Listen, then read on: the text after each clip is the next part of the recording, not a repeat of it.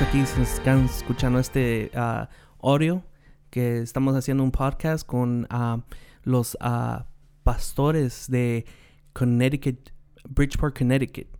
Y um, tenemos ellos aquí presente para hablar de sus, su experiencia ahora que tienen cuatro años de estar allá. Y, y tenemos al pastor Rogelio Ramírez. Amén. Tenemos a, a la siebra um, Yolanda Ramírez. Amén. Y lo que vamos a hacer es hablar de la experiencia que ellos han tenido. Y una de las cosas que yo sé es que ellos tenían una oportunidad allá en el Bronx de, de tener un, un, tiempo en lo que era la iglesia y de allí se fueron a, a, fue mandado por Dios a ser pastores en la iglesia de Bridgeport, Connecticut. ¿Y cómo, cómo están ahora? ¿Cómo se han sentido esos cuatro años de estar allá? Bueno, verdaderamente es un gran gozo y privilegio hablar de, de, lo que Dios ha hecho en nuestras vidas.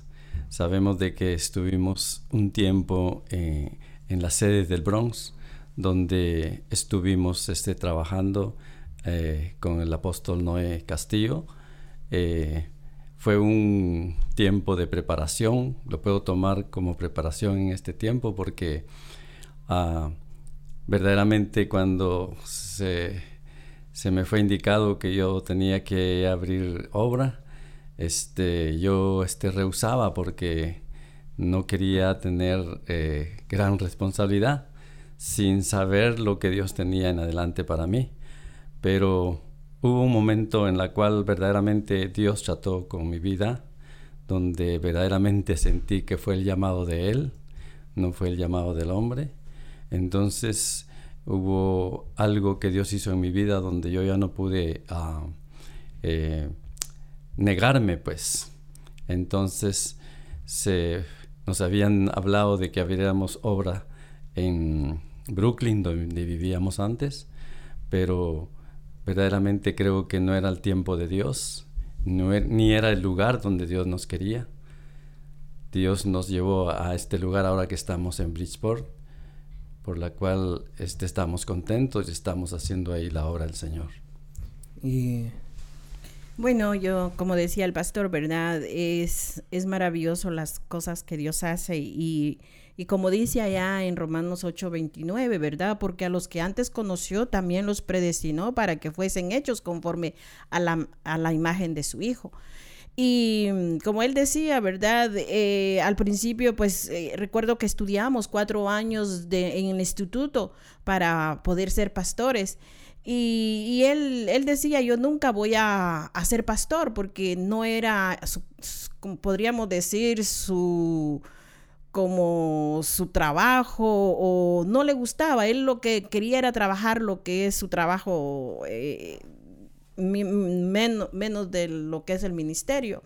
Pero cuando el Señor dice que tenemos que trabajar en Él, es, es muy importante, ¿verdad? Lo que dice en, en, en Romanos 8:29, donde dice que Él nos predestinó para esto, para que cumpliésemos los mandatos de Él, ¿verdad? Donde la gran comisión de, de ir y hacer discípulos.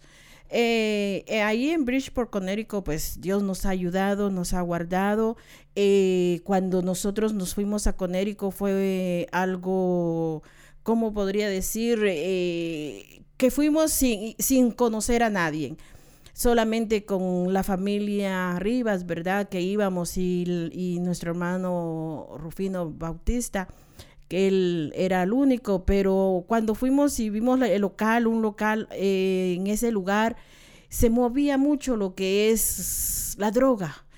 Y hemos visto el cambio de ese lugar, mucho. Hemos visto la transformación de ese lugar. Y yo glorifico al Señor, ¿verdad? Porque Él ha hecho en estos cuatro años, hemos visto la manifestación y el poder de Dios, porque como dice la palabra, ¿verdad? Que Él siempre está al cuidado de nosotros y nos cuida. Hemos visto, antes al principio ah, vimos muertos, disparos y muchas cosas, mas sin embargo ahora se mueve el Espíritu de Dios en ese lugar. Eh, es algo um, maravilloso saber que ustedes fueron llamados. Uh, ¿qué, es, ¿Qué consejo tenían para esas personas que van a comenzar a ser pastores o discípulos de una iglesia? En lo personal, mi consejo sería de que primeramente pongan eh, sus vidas entregadas al Señor para que cuando ese llamado venga, eh, ellos estén dispuestos a hacerlo. Pero antes de eso, pues si hay posibilidades de tener una preparación, pues sería mucho mejor, como en el caso de nosotros, pues como lo especificó aquí mi esposa, que tuvimos una preparación en el Instituto Bíblico y cosa que nos ha ayudado mucho. Y entonces les diría a ellos de que eh, estén dispuestos, pero también si tienen preparación sería mucho mejor. Ah, es muy importante, ¿verdad? Eh, el ministerio, pero a la misma vez es una gran responsabilidad. Eh, lo vemos, ¿verdad? Allá en Efesios 4, 12, donde dice a fin de perfeccionar a los santos. Pero vamos a ver el 11 donde dice, y él mismo constituyó a unos apóstoles, a otros profetas, a otros evangelistas, a otros pastores y maestros, a fin de perfeccionar a los santos. Así que no es fácil ser pastor, no es fácil ser maestro, porque es una, eh, una gran responsabilidad, porque lo dice claro, ¿verdad? A para perfeccionar a los santos. Así que nosotros tenemos que santificarnos bien, tener una vida en santidad para poder nosotros perfeccionar a los demás. Así que yo lo que les digo es de que se metan, ¿verdad? Porque si no nos metemos en, en, la viña del Señor, en el trabajo que el Señor requiere de nosotros, porque dice la palabra eh, que que cómo oirán si nosotros no les predicamos, ¿verdad? Entonces es muy importante nosotros eh, que sí, si tenemos el llamado, y otra cosa muy importante, tenemos que hacer sacrificio. Tenemos, eso tenemos que estar, ¿verdad? Sacrificio de, abandonar muchas cosas por el ministerio del Señor. Sí, eso quería saber porque yo sé que ustedes vivían en New York y se mudaron de New York a Connecticut y me pregunto mucho el el sacrificio, el de saber que se van a mudar a un, eh, un state, a un estado más allá arriba y sus trabajos y todo, pero yo sé que lo están haciendo con el propósito de Dios. Pero ¿cómo se sentían en los primeros días? Porque yo sé que muchos se preguntan eso, se, se preguntan, ¿qué voy a hacer con mi trabajo? ¿Qué voy a hacer con mi familia? ¿Cómo se sentían en ese momento de saber de que ya necesitaban mudarse, necesitaban ir a, estar cerca de sus ovejas. Bueno, esto es una decisión que muchas veces este, como humanos nos cuesta hacerlas, porque nos ponemos a pensar en las cosas, en las ventajas y desventajas que vamos a tener eh, en un movimiento que vamos a tener en esa, de esa forma. Pero sabemos de que cuando nosotros sabemos que esto es para Dios, sabemos de que eh, en todas las cosas que nosotros hagamos, Dios va a estar con nosotros, proveendo, ayudándonos, bendiciéndonos, y eso lo hemos visto palpablemente, porque Dios ha sido bueno. Eh, tuvimos que analizar las cosas como las íbamos haciendo, pero hubo un momento que Dios trató con nosotros y, fue de, de, decidir de un momento a otro, y por lo tanto ahora estamos allá. Y, y gracias a Dios porque estamos trabajando en la obra. No es fácil, como decía mi esposa, pero tampoco es difícil cuando estamos tomados de la mano del Señor.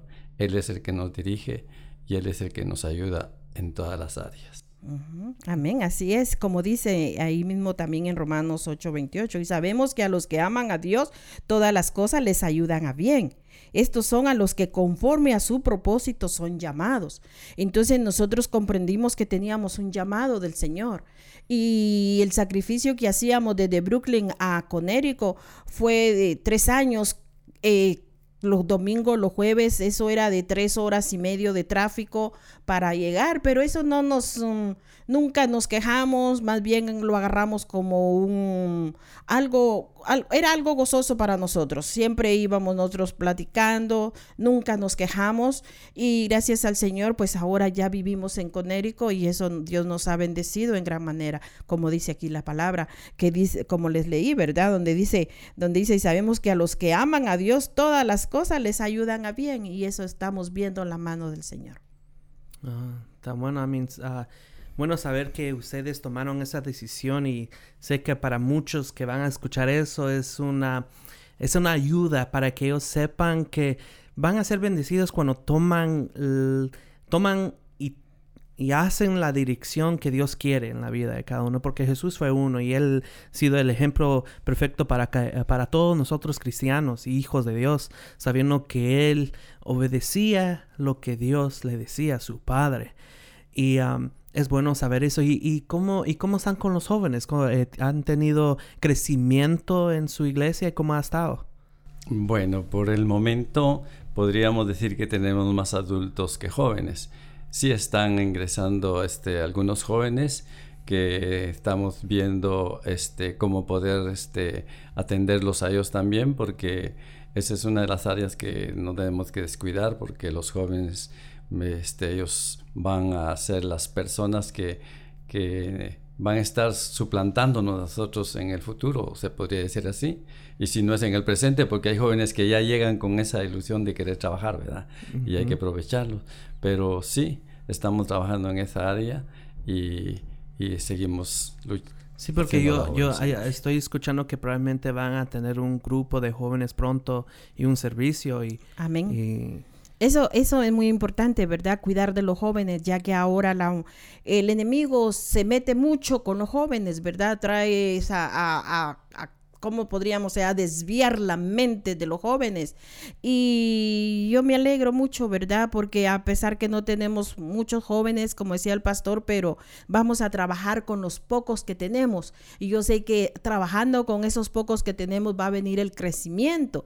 Y se cumple, ¿verdad? Lo como decía eh, Pablo en Colosenses 1:28 dice, a quien anunciamos amonestando a todo hombre y enseñando a todo hombre en toda sabiduría, a fin de presentar perfecto en Cristo Jesús a todo hombre. Y eso es lo que queremos nosotros, que los jóvenes se vayan metiendo más en lo que es el servicio del Señor, que les sirvan al, al Dios verdadero, ¿verdad? Porque lo que pasa ahora más bien sirven a las cosas del mundo, pero a Dios no. Pues eso es lo que deseamos nosotros, que los jóvenes se metan cada día más al servicio en el Señor. Hay mucho trabajo en el Señor, como la alabanza, como podríamos decir, ¿verdad? En, todo. Es muy bueno que los jóvenes se metan, como en los grupos de comunión familiar también. Y, otra pregunta, eh, ¿cuándo son los días que tienen servicio ustedes en su iglesia? Eh, gracias a Dios por ahora mismo tenemos dos, es el jueves tenemos a las 8 en punto nuestro servicio glorioso y los domingos los tenemos a las 10 nuestro adiestramiento, un estudio bíblico, eh, estudio, ¿verdad? Estamos preparando, eh, capacitando a la, para que sean discipuladores. Eso es de 10 a, a 11 y de 11 a 1, pues nuestro servicio glorioso. Está bueno, está bueno. Y eh, los manuales, los libros que usan, eh, ¿Qué, es, el mensaje de esos? Bueno, por, ahorita este, yo estoy este, en el eh, libro eh, la,